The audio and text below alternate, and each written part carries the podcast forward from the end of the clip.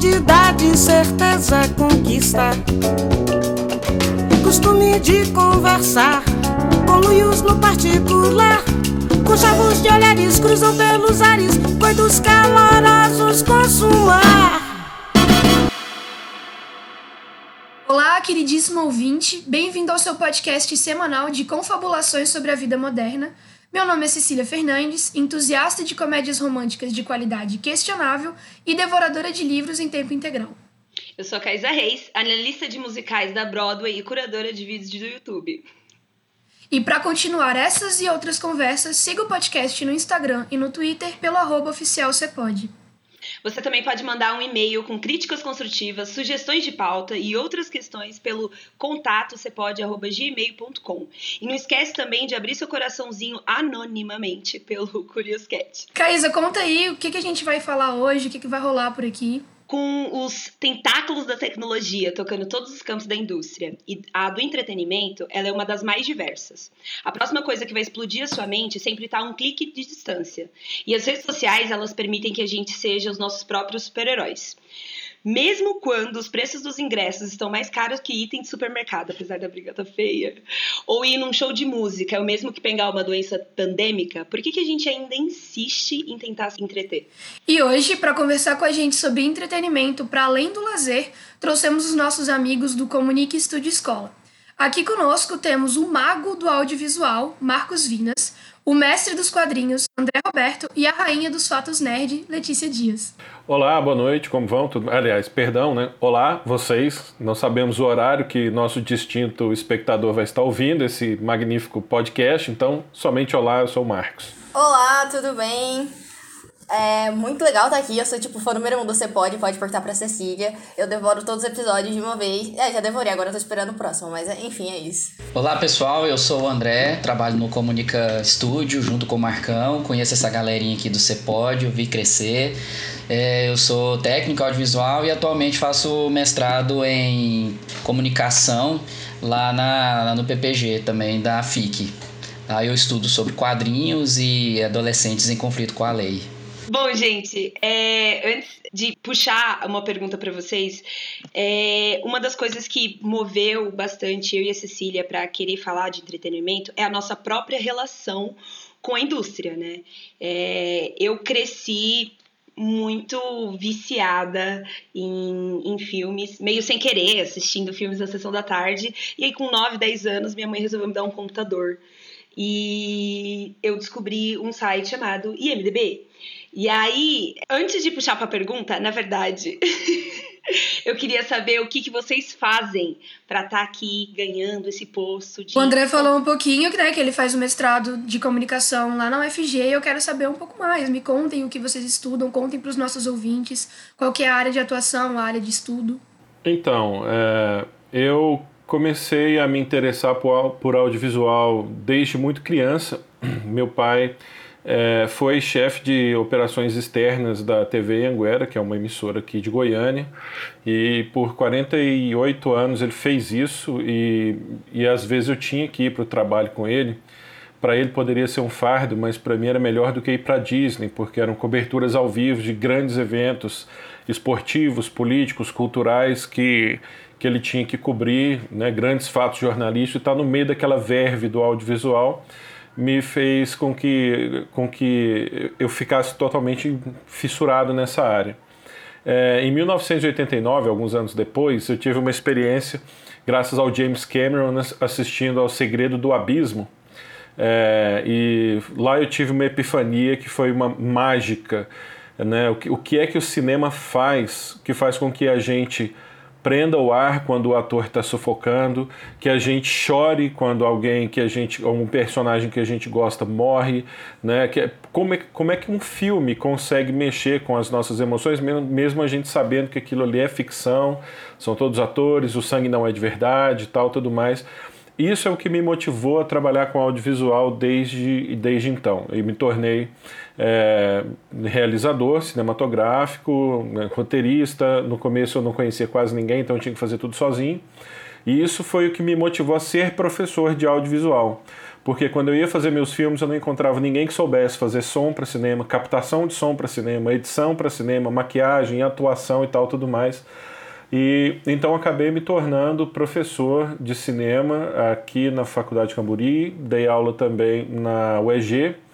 E na minha passagem pela UEG, eu tenho o privilégio de ter sido professor de duas turmas, das duas turmas onde saiu o pessoal da Panaceia Filmes, que revolucionou o cinema aqui em Goiás. Na verdade, criou-se uma pequena indústria cinematográfica que Goiás nunca teve, né? a primeira de todas, isso é um grande orgulho para mim. E acabei entrando na UFG, no Comunica, é, que é um projeto muito legal de inclusão audiovisual, é, onde a gente procura é, suprir é, ao aluno da, da FIC a parte prática que as disciplinas às, às vezes não conseguem cobrir, até mesmo por questões é, de ementa e tal tudo mais. E então a gente forma os alunos que vão lá interessados em aprender audiovisual e a gente meio que exige deles que depois eles façam cursinhos gratuitos para a comunidade, para que as pessoas da comunidade possam lá também aprender sobre audiovisual de graça e se interessar por essa área maravilhosa, que é um dos focos do nosso, da nossa conversa aqui de hoje. Incrível, Marcão. Letícia, conta aí a sua história também. Então, para mim é tipo uma honra falar de entretenimento, ainda mais porque, sei lá, a cultura pop tá presente na minha vida desde que, sei lá, que eu nasci. Eu sou literalmente a pessoa mais influenciada por cultura pop que vocês vão conhecer. Tipo, atualmente eu curso jornalismo, tô quase me formando, mas eu fui a pessoa que, sei lá, fez um ano de biologia porque gostava muito de Orphan Black, sabe? Falou, tipo, oh, quero estudar clonagem. Aí eu fiz biologia. Não deu muito certo, mas depois eu comecei a assistir Game of Thrones e, sei lá, o jeito que o Midinho falou que a informação movia o mundo, sabe? Aí eu fiquei, ah, acho que eu vou cursar jornalismo. E aí eu tô aqui até hoje, sabe? Caraca. E, enfim, eu realmente me encontrei na área da comunicação. Eu nunca cheguei a pensar que eu fosse trabalhar com jornalismo cultural ou algo assim. Mas meio que bem aleatoriamente eu consegui é, entrar para fatos desconhecidos e trabalhar no segmento Fatos Nerd, que é, é onde eu escrevo, sabe, sobre cultura, sabe, é, no dia a dia. E é incrível. Tanto que a minha bio no trabalho, tipo, é, trabalhando para falar de super-heróis, filmes e séries em tempo integral. E é isso minha vida, sabe? Eu não me vejo fazendo outra coisa e é isso. Incrível, o orgulho do, da, da nossa equipe do Comunica. Todos nós temos orgulho mútuo aqui, né? Conta aí, André, a sua história um pouco. Fala sobre o que você estuda, sua história com os quadrinhos também. Fica à vontade. Então, a, a minha relação com os quadrinhos é desde criança mesmo, né? Culpa da minha mãe, que era professora, me levou na escola e lá tinha uma biblioteca com um monte de quadrinhos. Já desde já uma biblioteca, quando podia chamar de biblioteca, um cantinho qualquer de umas escolas, né? É, e eu fui sendo aos poucos introduzido nesse universo né, de, de filmes da sessão da tarde, que eu acho que é assim, é, é tipo um, um, referencial para cada um de nós aqui, né? Sessão da tarde, quem que não conhece, eu e o Marcão, que temos um pouco de cabelo branco aqui, a gente sabe, a gente já pegou muita fase boa da sessão da tarde, filmes épicos, né? É, eu de lá para cá eu também tive contato com quadrinhos, games, né? Até hoje fissurado Super Mario 3. Então, o que eu mais gosto, mas o que eu mais curto mesmo é essa pegada de estudar quadrinhos, né? Eu me, me identifico hoje não é, como um, um leitor de quadrinhos que estuda quadrinhos, né? Eu, antes eu era aquele nerd mediano, né? Que só lê por, por entretenimento. A partir, a partir do momento que eu me senti na, na, na vontade, na vibe de estudar o entretenimento, os quadrinhos por um viés social, que inclusive tem a ver com a minha pesquisa de mestrado, é, foi muito gratificante para mim. Aí de repente eu caí lá dentro do Comunique e tô lá até hoje junto com o Marcão e outros colegas lá falando sobre isso. Eu adoro quadrinhos, tem uma biblioteca aqui atrás que, que não pode mentir. Ah, e a coisa mais legal do mundo você perceber que o entretenimento ele não é só um mero espetáculo de distração entretenimento assim ele, é, ele te faz pensar né? Ele usa das analogias e metáforas para a gente contextualizar e questionar a sociedade né? Na qual a gente pertence. Isso é muito interessante. Eu gente só temos é, entusiastas do entretenimento aqui hoje. Isso é incrível. Porque dentro do meu meio, é, eu acho que eu sou a única que era viciada em filme, em série, justamente porque muito novinha minha mãe me deu um computador E, e eu, curiosa desde sempre, é, passei muito muitos anos da minha vida num site chamado IMDB. eu acho que eu falo inglês porque eu assisti muito filme e consumi não só isso. É, quando eu achava alguma coisa interessante dentro da montagem de um filme, eu entrava dentro do site para ver a ficha técnica. Isso eu fiz dos 10 aos 15.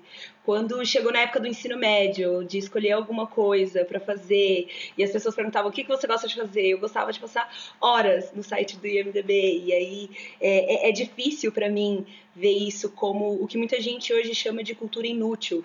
Bom, os meus pares chamavam isso de cultura inútil porque enquanto gente de 15 anos estava estudando para o vestibular, estava Senai, cursinho, vestibular. Eu sabia de cor e salteado um jogo que tem aqui em casa chamado Cinema. E, e aí a minha pergunta é, é que eu quero fazer para vocês é é isso, tipo, qual que é a importância do entretenimento na vida de vocês? Vocês já mostraram pra gente que tem uma relação bem íntima, mas é, como o André levou isso pra parte do estudo, que mais? Então, é o seguinte, o entretenimento, é, para mim, é, começa como começa para qualquer um, né? Dentro desses muitos eus que a gente tem, um deles é o eu lírico, né? E esse eu lírico procura por arte, procura por essa, por essa forma diferente da vida, procura um pouco mais do que é a vida cotidiana, né? É, depois, como eu, como eu disse agora há pouco, de, depois que eu comecei a me envolver tecnicamente e assim ter a, a centelhinha da, da inquietude intelectual acesa pelo James Cameron de como é que faz, como é, quais são os mecanismos, é, o entretenimento passou a ser um, um foco de estudo, né? E é também um mercado. É, mas é, infelizmente a cada dia é mais utópico, né? É, se, se a gente vê, por exemplo, na escola de Frankfurt, o Adorno falando sobre os nossos momentos de, de lazer, como são cada dia mais, cada dia mais raros e mais pré-programados, ditados pela sociedade, como, é, como é que a gente deve se divertir, como é que a gente é obrigado a se divertir. Isso, isso me deixa bem preocupado, porque é, é, é, um escape interessante da vida. A gente gosta de ver filme de herói porque a gente gostaria de ser herói. A gente sabe que é uma ficção, entendeu? E a gente, e a gente quer que, que a gente se projeta naquilo. Por isso ocorre a imersão né? Enquanto, a gente está vendo um filme, está vendo uma peça, está lendo um livro, né? E a gente depende cada vez mais é, disso, porque a gente vive na sociedade ocidental e a gente é, se gaba de ter uma democracia. É, a nossa democracia no Brasil anda muito frágil ultimamente, infelizmente, mas ainda assim um dos pilares da democracia é a liberdade. E é uma coisa que eu falo muito. É, que hora que eu sou livre de verdade? Que, que hora que eu não tenho que trabalhar? Porque o ditame capitalista, eu não estou aqui querendo fazer palanque político, mas é uma cultura capitalista de que a gente tem que estar tá produtivo 24/7. O tempo todo a gente tem que estar tá produzindo, porque se você não produz, você não é uma boa pessoa. Né? Então, é, a que, que hora eu vou ter o meu, o meu lazer? Que hora eu vou ter meu ócio? E aí, quando eu tenho esses pequenos gaps, eu sou meio que guiado como como gado no abate, né? Olha, você tem que ir no Airbnb alugar uma casa em Pirinópolis, ah, porque lá vai estar tá tendo um festival tal. Tá, mas se eu não quiser fazer isso, ah, não, mas a propaganda faz com que você queira isso. Né? Então a gente está tendo momentos de lazer e, e de, de, um momento de fruição do entretenimento cada vez mais restrito, mais ditado é, e, e, um pouco mais artificial também, o que eu lamento bastante. Para mim, o o entretenimento em si, ele tem uma forte ligação com a memória, sabe? Essa associação afetiva. Porque, igual, tipo, a Caísa vivia no IMDb e eu basicamente aprendi inglês por causa de Glee, praticamente, sabe?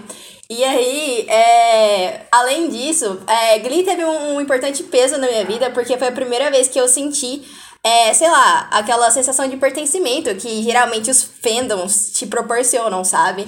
Porque você comparte, você se identifica com aquilo que está sendo apresentado, encontra pessoas que sentem algo parecido e sabe? E, e é incrível. Então acho que o entretenimento está fortemente ligado a isso. Só que a partir do momento em que eu entrei na faculdade, eu comecei a perceber que eu poderia ir além com o que eu sentia, que não poderia ser só uma mera consumidora de entretenimento, mas poderia usá-lo, tipo, para questionar o mundo, por exemplo. É, igual o André faz nos estudos dele. E foi assim que eu comecei a perceber que o entretenimento ele tem muito essa questão da. Ele te ajuda a digerir informações que normalmente não são muito agradáveis, sabe? Então, tipo, além além de servir como escapismo, ele também é muito didático e, enfim, para mim, para mim não existe mundo sem entretenimento, tanto que, sei lá, bem numa questão maniqueísta que a gente vê nessas histórias fictícias, ele pode ser usado tanto pro bem quanto pro, pro mal, sabe? Porque o peso dele é, é indescritível. E eu acho que é isso. Bom, minha deixa. É, é, o entretenimento, o entretenimento ele é para mim na minha visão, entretenimento é um termo que generaliza tudo aquilo que diverte e possui em seu cerne um caráter recreativo que visa agradar as pessoas nos seus momentos de tempo livre e lazer, né? O Marcão falou tempo livre aí, né? Citou um pouco aí de, de Karl Marx. Então, assim, quando o indivíduo atinge esse objetivo, ele meio que se desliga né, se desliga por um período de tempo do mundo dito real ou crível e suas preocupações cotidianas, seus problemas também se vão. Por fim, a pessoa ela emerge, é, ela, ela emerge em Nárnia, ela entra no universo fantasioso de Star Wars ou Star Trek e se vê no meio do fogo cruzado entre rebeldes e o Império Fascista. Tudo isso faz a gente sair do mero espetáculo para começar a pensar nessas questões do entretenimento envolvido com o social, fazendo a gente repensar ou ressignificar até mesmo o nosso pensamento, o nosso cotidiano, o nosso agir, pensar, saber dentro da sociedade. Então, assim, como eu falei, é, entretenimento não é mero espetáculo, não é mera distração, não é coisa de criança, não é coisa de gente ociosa, é coisa de gente que Ou quer pensar. escapismo, né? Isso, exatamente. Tanto não é, eu queria aproveitar aqui esse, esse gap aqui para fazer uma junção é, de, de, um pedaço que a Letícia falou e outro pedaço que a, que a Caísa falou, complementando com o que o André está dizendo aqui, que é, eu, eu, eu, disse do eu lírico, né, de que a gente precisa ser alimentado disso, porque isso, ajuda na nossa formação. Né? E quando, quando a, a Caísa fala que os pares dela chamavam isso de cultura inútil, eu espero que você tenha trocado de pares, porque esses pares aí realmente não, não são legais, não. Porque assim como a Letícia falou, aconteceu comigo um episódio, e acontece isso com frequência, é, de eu citar filmes no, em situações reais. Né? E esse último aconteceu com a professora Fátima, lá da FIC, quando ela ia se aposentar é, na verdade se aposentou, e ela, ela falou para mim: Ah, eu ainda estou tão insegura e tal, não sei o que, não, não sei se era isso mesmo que eu deveria ter feito e tal, tudo mais. Daí me veio na cabeça a frase, eu falei para ela assim: Olha, Fatinha, eu chamo, chamo, chamo ela de Fatinha. Fatinha, é, um grande capítulo só acaba para que outro cap grande capítulo comece a ser escrito que é lá do Mr. Margory Wonder Emporium, né, do Zack Helm, né, do Dustin Hoffman. Não, é, é, o menino que narra o filme, se eu não me engano, fala essa frase. Aí os olhos dela encheram d'água. Falei, nossa, que lindo isso! Da onde você tirou isso? Eu falei, então, é um filme do Dustin Hoffman. eu não lembro, eu nunca lembro o nome desse título, desse, desse filme em português. É, mas isso acontece muito com filmes, os filmes mais aleatórios. Muita gente me diz assim, eu nunca tinha visto esse filme sob essa perspectiva, né?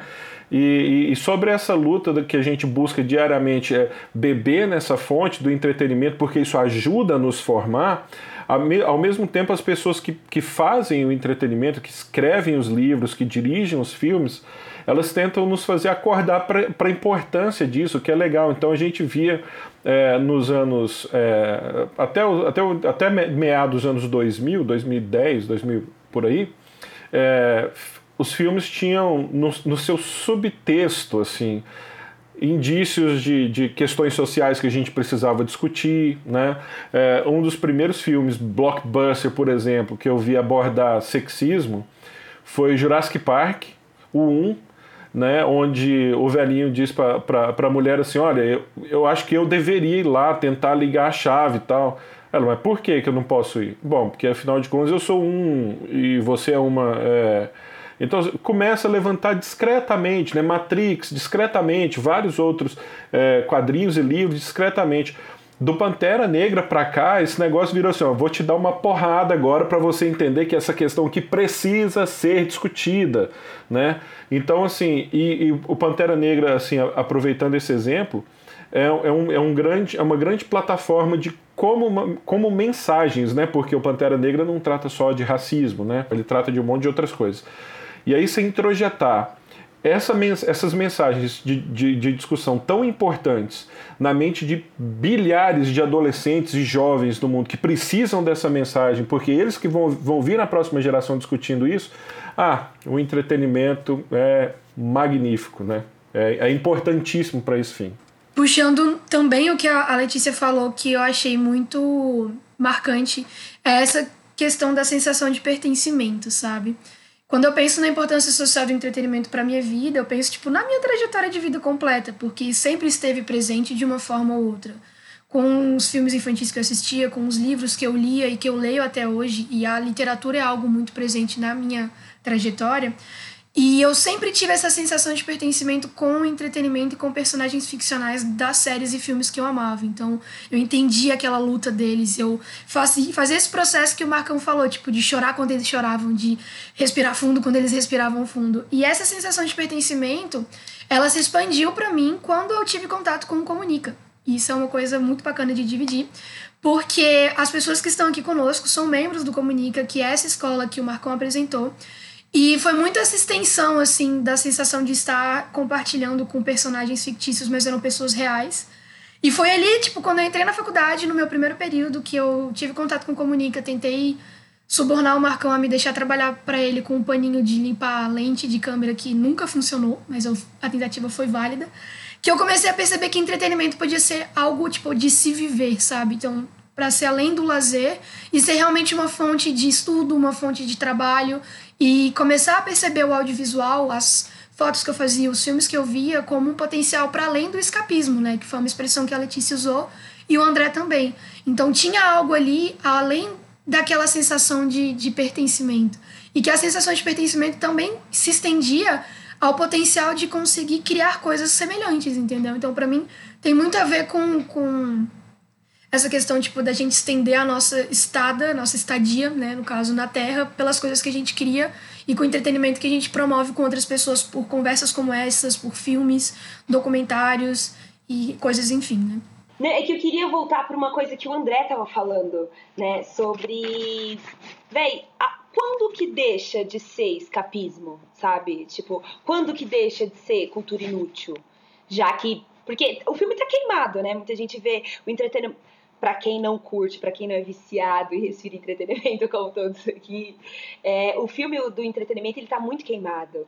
E aí, tipo, como que você fala para as pessoas, gente, isso daqui não é só é, uma tarde que eu tô relaxando a minha mente, sabe? Você que é um estudioso da área, quando que deixa de ser cultura inútil? Então, é, eu acho que isso é muito subjetivo. É, o que para mim não é mais cultura inútil para quem está do meu lado pode continuar sendo uma coisa boboca, uma coisa de, de gente infantilizado, né, de um adulto infantilizado, né.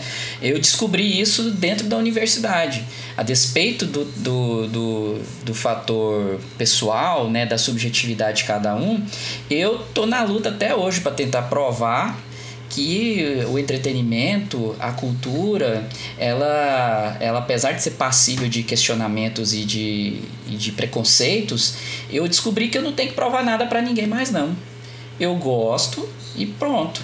Inclusive hoje eu estou no mestrado um pouco para tentar pra, no, no começo foi para tentar provar que o entretenimento, a cultura, as histórias em quadrinhos, elas estão presentes no nosso dia a dia para fazer a gente crescer né, aprender as coisas. Mas tem gente que não entra na cabeça e infelizmente é assim, né? A gente tem um monte de gente no país aí que realmente não pensa igual, né? Eu, mas eu tenho um exemplo muito bom disso, por exemplo, é a minha esposa, a Ana Paula. Ela faz também mestrado no, no núcleo de direitos humanos. Ela está estudando direitos humanos, né? É, e o foco de pesquisa dela é sobre a mulher, a violência feminina nos jornais. E dentro desse, dessa história toda, aí o que, quem que apareceu? O conto da Aya. O conto da Aya veio, virou série, virou quadrinhos, e eu tenho até o quadrinho aqui em casa, eu andei dando uma lida nele, de repente pintou a ideia de escrever um artigo sobre o conto da Aya, que a gente vai apresentar esse mês agora na Cyber Jornada de Histórias em Quadrinhos lá da ECA USP. E aí ela simplesmente topou a ideia, né? Por quê? Porque nós temos uma personagem feminina, uma heroína, né? Tem a jornada da heroína e que ela precisa vencer os preconceitos, vencer é, o sexismo, vencer várias barreiras para se colocar como cidadã, como pessoa de bem, né? E, e isso para ela, no caso da minha esposa, foi uma coisa assim muito diferenciada, porque ela começou a enxergar um lado do, do entretenimento, do quadrinho, que está além desse espetáculo, está além desse negócio só do lucro, né, de, de super-heróis sentando a porrada no outro, a coisa se tornou diferente. Mas mesmo assim, eu já não perco mais o meu tempo tentando fazer as pessoas entenderem que quadrinhos, que é a minha paixão, é coisa de gente grande também. Você super respondeu a pergunta, eu acho que você super respondeu. Eu queria adicionar um, um, um detalhe aí, Caís, na sua pergunta, que é o seguinte: é, a sua pergunta diz quando é que deixa de ser cultura inútil para ser algo profícuo e construtivo, né? Eu, é, a, a, minha visão disso é que é, quem alardeia isso não sabe do que está falando. Né? Você diz que o filme do entretenimento está queimado, porque é ficar à toa, é não sei o que. Cara, essa pessoa que diz isso, ela já foi para um boteco e sentou com os amigos para beber. Ela já se entreteu. Ela faz isso o tempo todo. E disso ela tira um monte de lições para a vida dela. Já viu um filme, já falou: oh, isso aqui realmente, quando, quando acontecer essa situação comigo, eu vou reagir de tal forma. Pronto. Você já está sedimentando e formando um, um novo caráter em cima daquilo ali, né?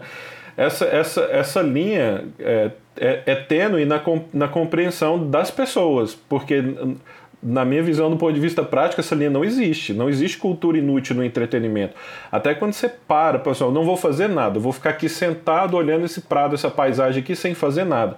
Nesse momento, seu cérebro está sedimentando conhecimento, está te ajudando a te formar no momento do ócio. Né? Então é uma, é uma linha tão tênue que ela está no éter, para mim, se ela nem, nem existe. Perfeito, porque você acabou de deixar bem claro pra gente que entretenimento não é só filme. Exatamente. Não é só quadrinho, não é só música.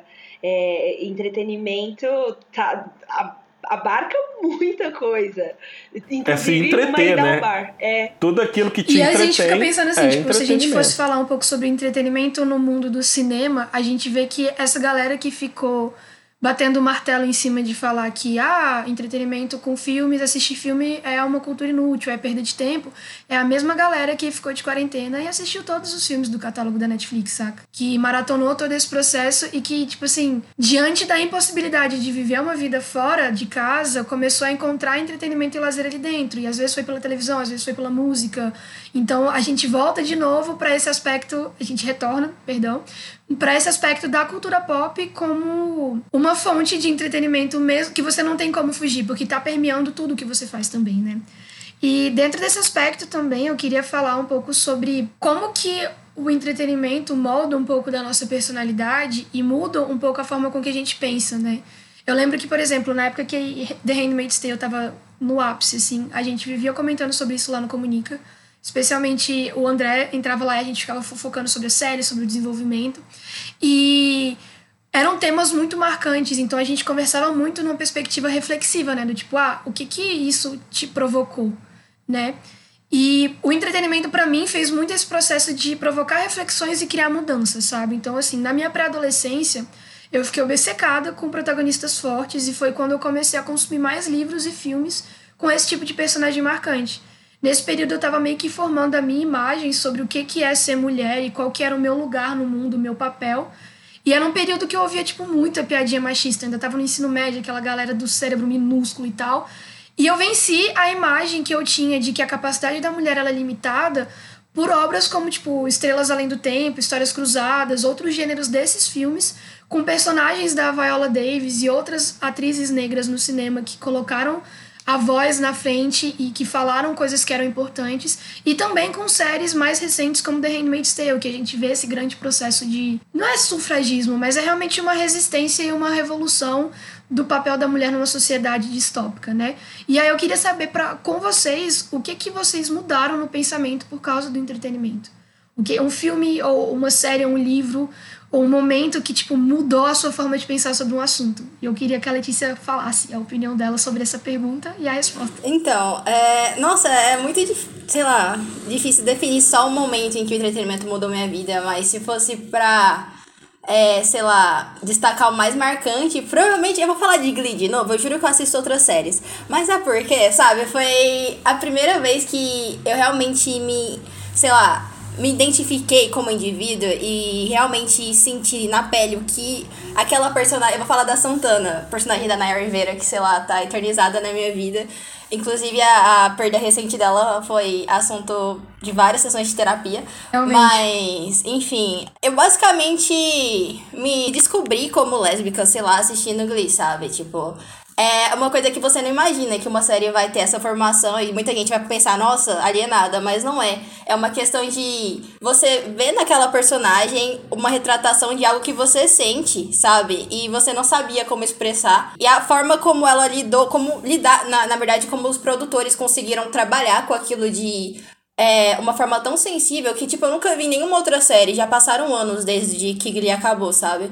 Mas é, você vi, é, eu vi a personagem passar de, de, por uma fase onde ela negou totalmente quem ela era, onde ela descontava no mundo, tipo, toda a raiva que a gente não sabia de onde vinha, e quando a gente descobriu, a gente começou a sentir empatia. E sabe, é, é muito é relacionável aquilo. E para mim, sabe, foi, foi muito importante. E quando a Naya morreu, a gente, eu comecei a acompanhar vários relatos de pessoas que sentiram a mesma coisa. Então, tipo, eu volto a, a frisar essa questão do, do entretenimento ser muito mais do que mero espetáculo e, e além dessa questão de cultura inútil. Eu acho que não existe cultura inútil. Porque se você parar pra pensar, é, você considera inútil porque não tem, tem ou não tem algo que você considera relevante.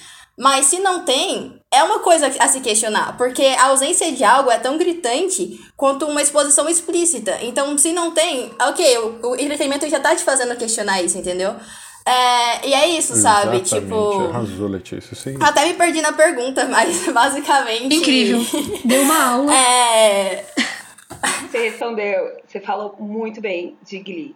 É, respondendo então rapidinho a sua pergunta, Cecília, é, voltando porque eu tava falando lá no começo, né, de como eu era viciada no IMDB, o primeiro filme que me fez abrir o site, é, eu não sei porquê, eu não sei como, eu não sei quando, é, eu assisti o filme Orgulho e Preconceito com a Keira Knightley, é, não sei que ano que é, acho que é 2005, 2006, enfim. Esse filme me incomodava o fato de que em algumas cenas eles filmavam a mão do personagem é, principal. E eu assistindo aquilo, eu ficava tipo, por que, que ele tá gastando dinheiro, tempo para mostrar a mão do cara? E aí, muito do que a Letícia falou é, é quando você reconhece num personagem algo que você tem em você. Depois eu fiquei tão viciada nessa história, entrei no IMDB, via a, as fases de produção, por que, que foi construído aquilo. Acabei no final lendo o livro. E eu me vi, no final, hoje, eu me identifico muito, me identificava com o, o, os orgulhos e os preconceitos que a história vai contando. E eu não sabia dizer o porquê, sabe? Causa de. Gente, é 0,03 segundos do filme que me fez levantar a bunda da cadeira, abrir um computador, começar a pesquisar. E, é, e eu passei a minha adolescência inteira ali. Então, tipo, é muito difícil de explicar é, o porquê que mudou. No meu caso, eu não estou respondendo muito a sua pergunta, né? Que é o porquê que mudou, mas é, é, é algo que, que meio que, se eu não tivesse feito isso, talvez eu não seria a pessoa que eu sou hoje, sabe?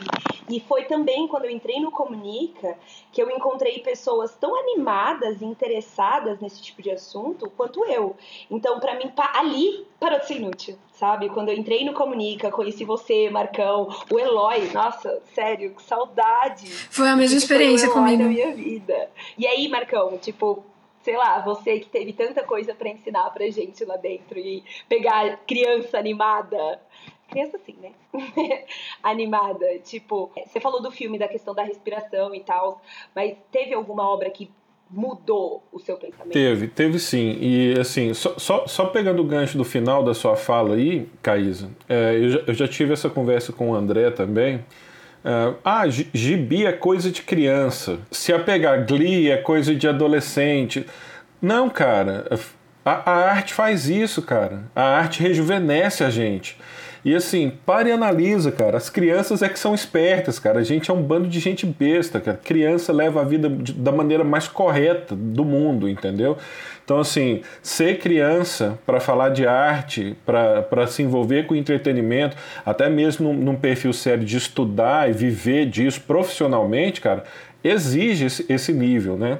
É, eu tive vários filmes, livros, músicas que que, que tiveram um impacto grande na minha vida. É, assim, um dos, um dos mais marcantes, é, não foi o primeiro, mas foi um filme que eu assisti por acidente com o Al Pacino e o Keanu Reeves, que se chama O Advogado do Diabo. Eu sempre tive um problema muito grande de vaidade. Como eu, eu sempre fui um cara que adora estudar e que adora fazer coisas e, e adora ter excelência na hora de realizar essas coisas, Sempre os tra meus trabalhos na escola sempre eram os mais legais. É, na feira de ciência eu ganhava todo ano.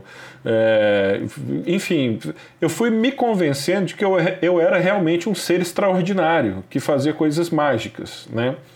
E, e, eu não sabia que eu tinha problemas com a, com a, minha vaidade. Né? Hoje, isso é piada. Hoje eu uso isso como piada, mas já foi muito sério. E eu estava andando pela rua, é, no centro, tinha ido receber uma grana, que eu, eu trabalhava para a Federação de Automobilismo daqui, e aí passei na porta do Cine Hits, vi o título do filme, Advogado do Diabo. Eu adoro filmes de, de advogado, do, do grande advogado que consegue ganhar grandes causas e tal, né? É, efeito do Filadélfia, né? Acho, não sei. Mas eu imaginei, quando eu entrei, eu imaginei que o termo advogado do diabo é o advogado que defende causas indefensáveis, né? Mas no caso do filme, lá vai o spoiler, se bem que não é spoiler, que o filme é de 98, 97, se não me engano. O cara era advogado do diabo mesmo, entendeu? De verdade. Literalmente. Então, literalmente, né? E, e dali eu saí com, com, com a frase final do Patino, é definitivamente a vaidade é o meu pecado favorito. E aí, eu, nesse momento, eu entrei no ônibus para voltar para casa e falei assim, cara, toda vez que eu me lasquei na vida, foi por causa da minha vaidade. Foi porque eu achei que eu era mais do que eu era. Né? Ainda assim, pelo fato de ser assim, eu era muito retraído. Você vê, milhões de anos depois, é, uma música do Nando Reis me despertou para o fato de dizer para as pessoas o que eu sinto para elas. Né? É, na música dele diz assim: a gente não percebe o amor que se perde aos poucos sem virar carinho. Guardar lá dentro o amor não impede que ele impedre, mesmo crendo-se infinito. Tornar o amor real é expulsá-lo de você para que ele possa ser de alguém. Ah, bicho, daí pra frente, cara, a primeira pessoa que eu encontrei que eu amava, eu falei assim, cara, eu te amo, eu te amo, saiba disso. Meu amor, eu te amo, minha mãe, eu te amo. Eu não, eu não falava pra minha mãe, pro meu pai, eu te amo, a gente não tinha essa relação. Então, assim, esses são dois pequenos exemplos, mas assim, se olhar minha vida, ela é tipo a lua, assim, ó, cheio de cratera de porrada, de filme, livro, música, gibi, propaganda de televisão, enfim. Esse, esse, essa miríade de coisas aí me influenciou, influenciou a todos nós o tempo todo, às vezes a gente nem percebe, a gente nem faz o registro, mas está lá feita a mudança. Eu queria que o André respondesse essa pergunta: qual Ei, filme, te, qual filme mais, livro? Eu tô curiosaço para saber o que o André. Curiosíssima. Tá bom, tá bom, tá bom, tá. Assim, é, eu não tenho. É difícil elencar um, um objeto da cultura, do entretenimento que me moldou, porque parece que a gente, parece que a gente que convive com isso diariamente, a gente é uma espécie de mix de tudo isso, né? De música, cinema é, séries, desenhos animados, é uma mistura de tudo. Tipo assim, na música me marcaram muito The Clash, The, é, Pink Floyd, Legião Urbana, não parava de escutar isso na adolescência, Titãs. Aí você vai pra, pra, pra questão dos quadrinhos, bom, né? Eu lembro que na adolescência meu personagem preferido era o Batman, né? Só porrada, porrada. E hoje, depois de mais velho, cabeça branca, pai de duas crianças, comecei a perceber que eu tenho muito mais a ver com o, o Superman, porque o Superman hoje é pai, ele tem uma criança da idade do meu filho, de 10 anos, então a gente fica nessa questão de querer passar um bom legado pro filho. E o Superman, ele tem, esse, tem isso, essa, essa coisa da ética, da, da, da, da qualidade, de sempre prestar o bem ao próximo. E aí a gente fica nisso, nessa onda. E, e eu sou formado em design, né? Eu formei na FAV, em 2000, 2004, a minha turma. Então, isso em 2000 eu já estava, antes de 2000 mais ou menos, eu já estava elaborando capinha de fita cassete dos meus colegas que tinham a banda, a Desordem Progressiva, e a gente ia pro Mutirama, ficava lá captando. Então, assim, acaba que mistura um monte de coisa que vai fazendo, que vai misturando, que vai aglomerando, que vai virando um amontoado de, de, de referências, e de repente veio mais essa onda de cursar mestrado. E é o ponto de virada, da onde eu começo a perceber que o entretenimento já não é mais distração, ele é um ponto assim de referência para crescimento, da, de, em primeiro lugar para mim, para eu mesmo entender o mundo onde eu tô através da ficção.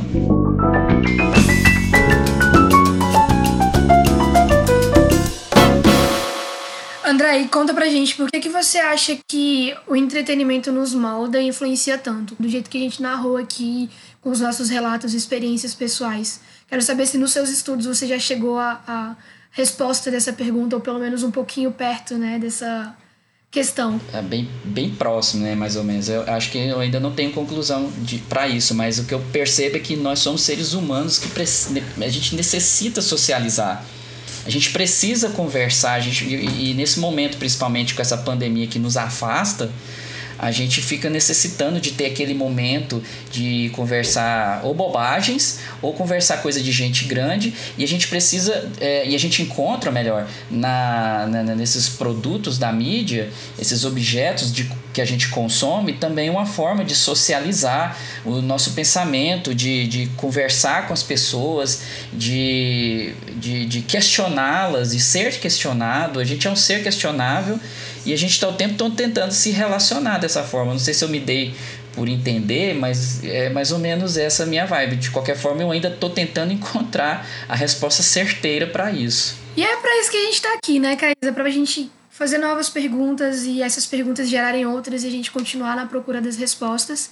E eu vou passar a palavra para a Caísa agora. Então, tem uma coisa que sempre me equivocou muito é, como hoje eu estudo comunicação e não é, o audiovisual em si, que foi as primeiras tentativas aí de, de vestibular, foi rádio TV, cinema, para depois cair a ficha que eu gosto mesmo de comunicação, é, de, de ver as pessoas interagirem e tudo mais.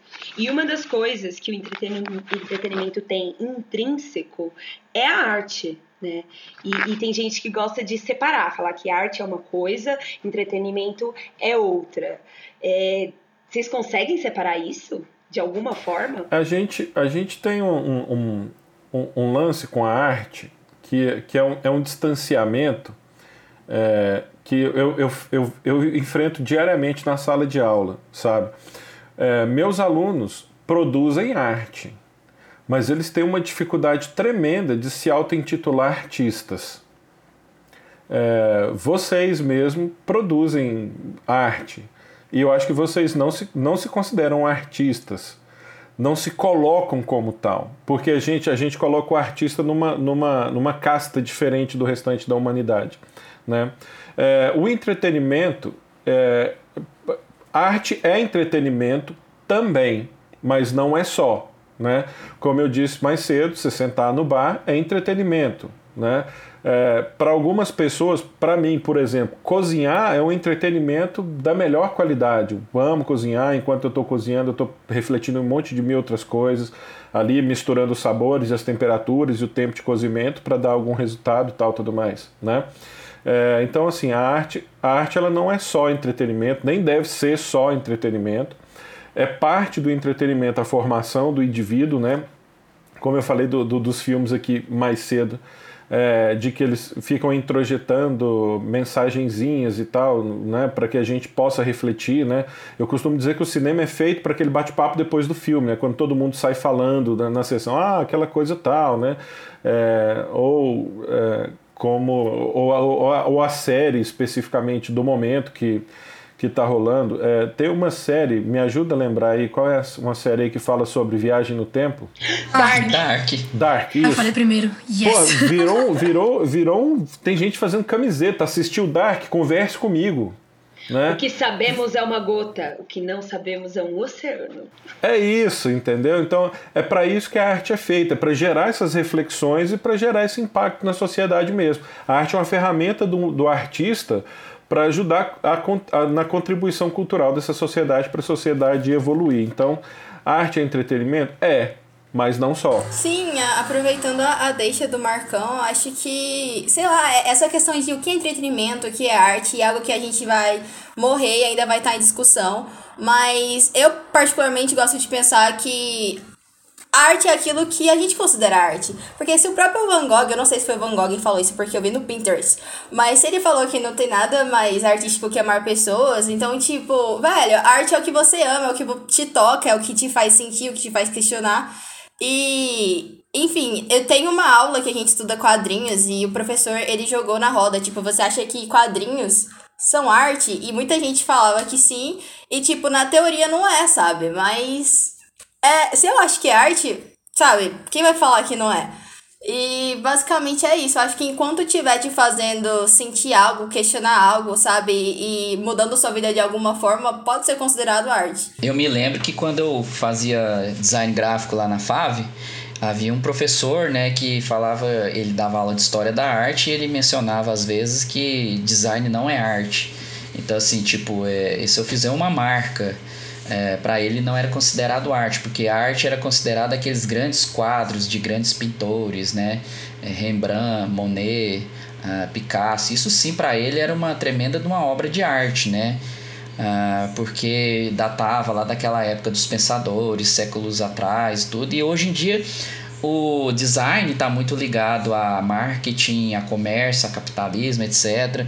Então, muitas vezes não é considerado como arte, né? Então, assim, o tempo que você passa na frente do computador buscando referências, pesquisando, para poder elaborar um design bacana de uma campanha eleitoral, por exemplo, ou de uma marca, uh, de uma peça de roupa, isso para alguns pode ser considerado apenas comércio, não arte. E levando isso para o caso do cinema, é, é puro escapismo para alguns. Então, o que eu penso é que eu não posso é, levar tanto em consideração que os outros acham devido ao fato de que eles têm pensamentos di distintos dos meus. Então, o que para mim é arte, ah, o que eu trabalho diariamente com design, é, pode ser considerado como arte para mim, na minha opinião, para outros não é. Assim como o cinema para alguns não é arte, né? As, é, mas dificilmente alguém vai conseguir, alguém que pensa assim de forma distinta, vai conseguir entender um filme do François Truffaut. Eu queria muito saber nessa coisa de existe alguma coisa que não pode virar entretenimento? Porque, tipo, a gente falou muito de cultura inútil, de não é inútil, que tem um impacto social na nossa pessoa, como a gente se identifica com aquela peça. Mas existe algum assunto que, a partir do momento que vira entretenimento, ele se transforma e por isso que ele não deve ser levado por esse viés? Eu acho que, por exemplo, notícias não devem ser usadas para fins de entretenimento principalmente porque a gente tem é, notícias muito importantes que não podem ser banalizadas, como a violência, por exemplo, é, detalhes. A gente teve é, o, o suicídio do Flávio Migliaccio, que teve revista que, que publicou a carta dele, sabe, tal. Isso tem um impacto muito grande em pessoas de, deprimidas, com tendências suicidas e tal. Então, assim, é, uma, é uma discussão ética e, e banalizam, banalizam-se assuntos importantes. Os filmes de terror hoje já não têm tanto impacto porque a gente tem mais medo, a gente, a gente na verdade se acostumou com a realidade que o filme de, de terror não consegue mais assustar a gente, porque a realidade está tá muito grotesca. Então acho que notícias não deveriam ser usadas para fins de entretenimento. Então, é, eu em contrapartida já acho que não tem nada que não seja capaz de virar entretenimento, sabe? Porque se você parar pra pensar, o entretenimento não é só o que te agrada, não é só o que é satisfatório, sabe? É aquilo que te incomoda também. Então, tipo, partindo da, da, do que o Marcon falou, eu acho que sim, é necessário ter responsabilidade. Tipo, é imprescindível isso. Mas eu acho que todo assunto merece ser abordado exatamente porque o entretenimento é capaz de deixar muitas coisas digeríveis. Pegando um exemplo muito recente de uma série que eu tô assistindo e que eu tô adorando, que é Lovecraft Country, a, a série foi lançada em agosto, que foi um pouco depois daquela deixa do movimento Black Lives Matter. E, e, coincide muito, porque eles abordam muito essa questão de violência é, policial e toda essa questão do racismo, racismo estrutural. E não é nada agradável assistir. Eu juro que eu assisto aquela série de uma forma muito incomodada, mas é uma desconstrução muito necessária. Então, da mesma forma que eu acho que é, não, é, não é, tipo, agradável passar por isso, mas é necessário, eu acho que o entretenimento tem essa função, que é extremamente importante, de te ajudar a, a, a bater de frente com coisas que você não tá acostumado, mas que você precisa. Tipo, é, a gente precisa de certos socos no estômago, sabe? De vez em quando. Então, por isso que eu acho que tudo é, é capaz de virar entretenimento, exatamente porque essa é a função social do entretenimento, sabe? É te fazer questionar, basicamente. Acho que é isso. Incrível. E é com essa aula que eu quero retornar, assim, a nossa pergunta central para a gente poder fazer as considerações finais e se despedir deste episódio. Infelizmente, a barrinha do tempo do gravador tá andando muito rápido. E eu quero saber, então, qual que é a importância social do entretenimento. Essa a importância social do entretenimento, numa só palavra, para mim, se eu pudesse resumir tudo isso numa só palavra, ela é ressignificação. É a forma como a gente se aproxima desses desses produtos do meio, do, do entretenimento, e a gente ressignifica o nosso papel na sociedade. Nossa, o André brilhou agora, o meu olho tá até lacrimejando. Então, eu, eu concordo com, com o André, inclusive se você olhasse os meus rascunhos, porque eu me preparei muito para esse episódio, ressignificação tá bem anotado, porque eu acho que é exatamente essa a importância social. E eu acho que além disso também tem a questão de incitar seu senso crítico de uma forma subjetiva e imperceptível, sabe? É aquela coisa, tipo, não passar pano, mas deixar tudo, é, sei lá, mais.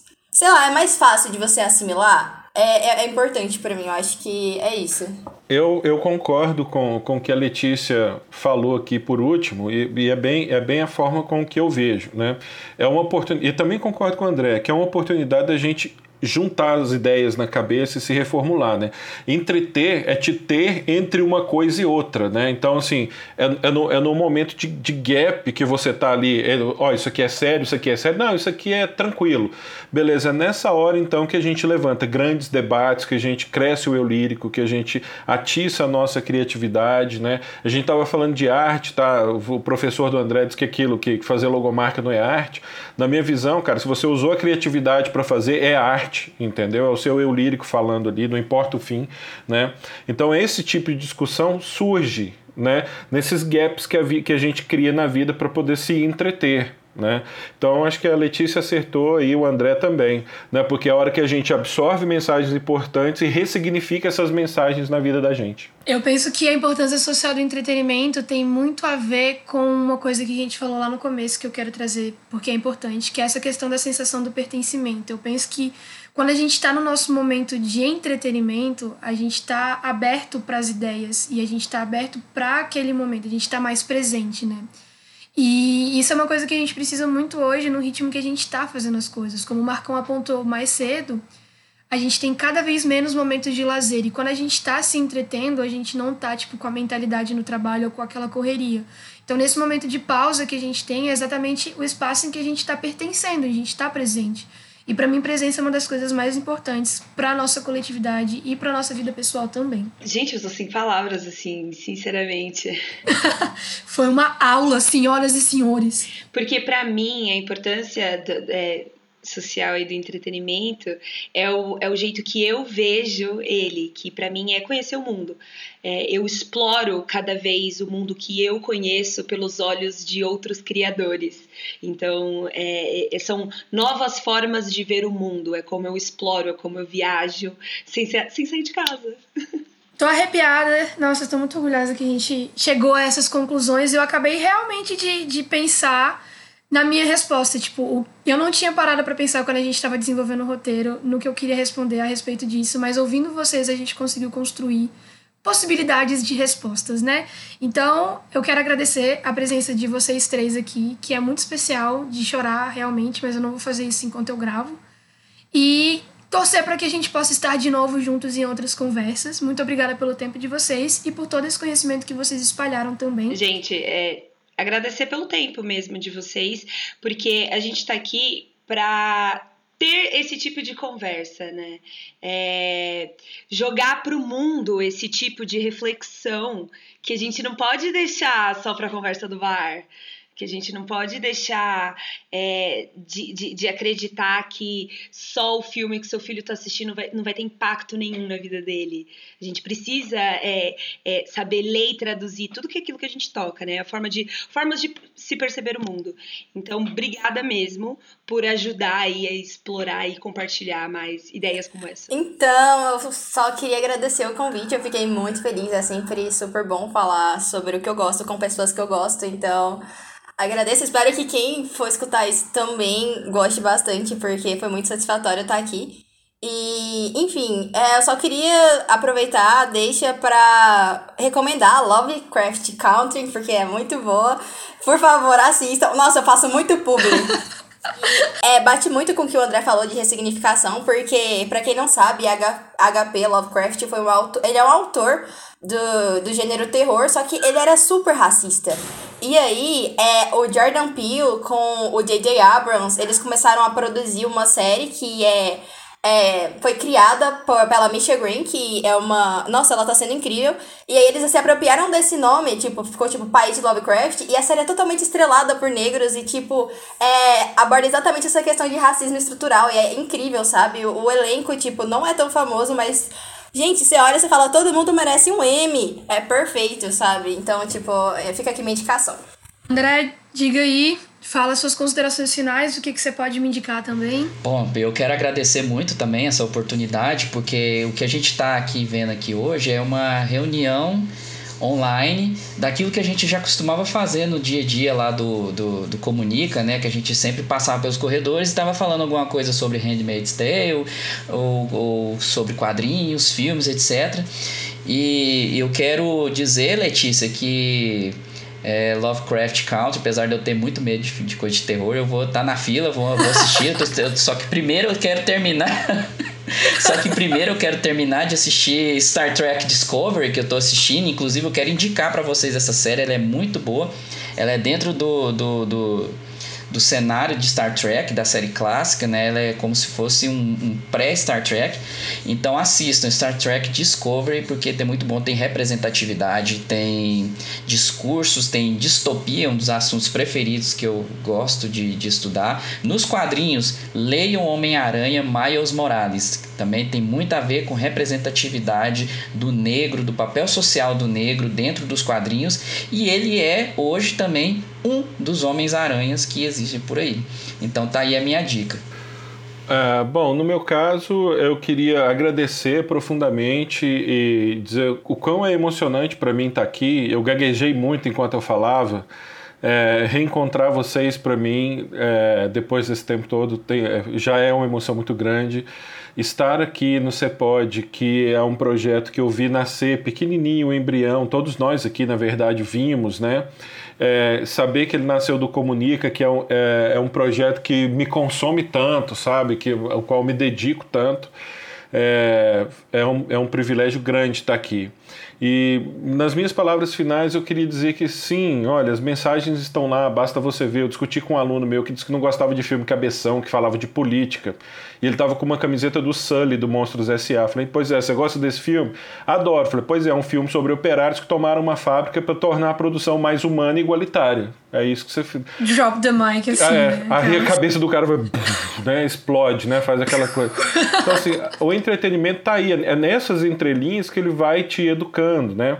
É, eu quero deixar recomendado aqui uma série de 2014, mas que eu assisti só recentemente, chamada Black Sails é, e ela tem uma, um lance interessante muito grande de te colocar é, do lado do bandido, do lado do mocinho, aí de repente você descobre que o mocinho é o bandido e vice-versa, e isso se alterna como na vida aborda grandes questões como sexualidade, machismo e, é, e a fotografia é lindíssima. Foi uma série muito subestimada, mas que eu recomendo demais para que vocês assistam. E façam-nos uma visita lá no Comunica Pop no YouTube, que a gente, também, a gente é se frequenta por lá também. Então, retomando aí as, as produções.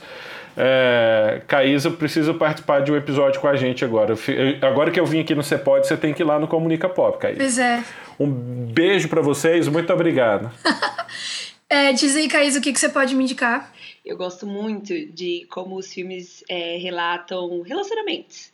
E a vez É, o seriado da vez chama Normal People. É produzido pelo Hulu, pela BBC. Ele é britânico. Mas aqui no Brasil ele vai chegar pelo Amazon Prime ou pela Stars. Enfim, é, um, é uma série que é baseada num livro. Ela tem fim, ela só tem uma temporada. Não adianta fãs, não vai ter outras. Em 12 episódios, eles tratam é, sobre intimidade humana de uma forma tão, assim, primeiramente millennial, mas de uma forma muito tocante. É uma série de romance, ah, sei lá, enfim, eu recomendo assim, quer entender de intimidade, assista algo como Normal People. Bom, a minha indicação, porque eu tô anotando todas as indicações aqui, vai fazer o meu final de semana feliz, assistir tudo isso que vocês falaram.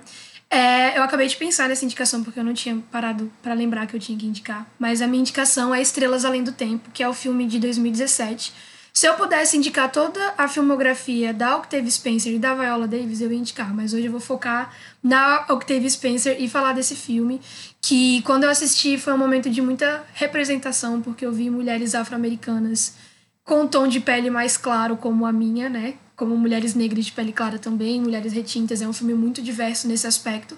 Eu me senti representada e é uma história muito bonita sobre três pessoas que ocuparam um espaço que não era destinado para elas pela perspectiva histórica e cultural da época.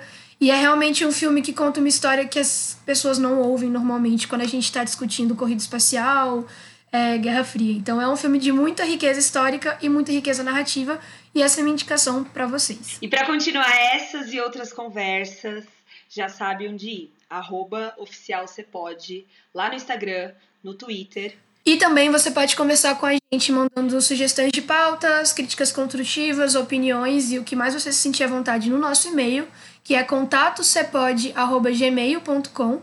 E também, se você quiser preservar a sua anonimidade, mas com muito carinho e respeito, você vai lá no nosso Curious Cat para poder mandar perguntinhas e a gente está esperando acumular algumas para poder responder. Então, é só você encontrar o nosso, a nossa rede social, que no link da descrição de todas as redes sociais também tem o Curious Cat. É isso? É isso. Muito obrigada e a gente se vê na próxima semana. Publicidade. Publicidade.